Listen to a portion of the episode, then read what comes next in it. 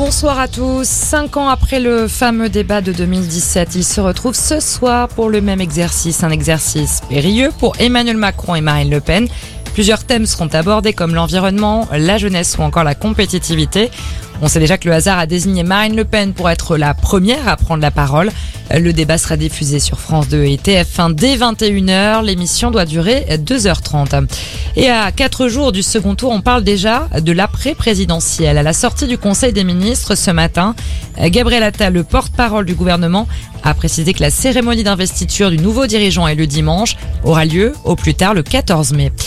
Cinq hommes renvoyés aux assises pour des projets terroristes. Ils prévoyaient de mener un attentat aux abords de l'Elysée. Les accusés ont été arrêtés en 2019 grâce au travail d'un policier infiltré dans la cellule. Ils seront prochainement jugés par la Cour d'assises spéciale de Paris. La grippe est enfin en recul en France, c'est ce que révèle le dernier bilan de Santé publique France. La plupart des indicateurs de la diffusion de la maladie sont à la baisse après cinq semaines d'augmentation continue.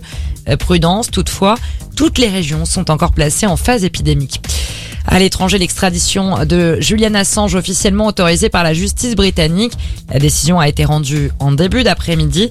L'ordonnance d'extradition pourrait permettre d'envoyer le fondateur de Wikileaks vers les États-Unis qui veulent le juger pour espionnage. La décision doit maintenant être entérinée par le ministre britannique de l'Intérieur.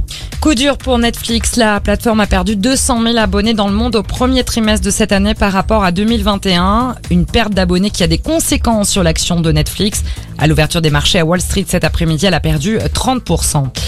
Le vélo et la flèche wallonne cet après-midi, c'est le Belge Dylan Tuns qui s'est imposé devant Alejandro Valverde. Julien Alaphilippe, trois fois vainqueur de la classique ardennaise et tenant du titre, termine quatrième. Voilà, fin de cette édition. Reste ensemble pour un prochain point d'information.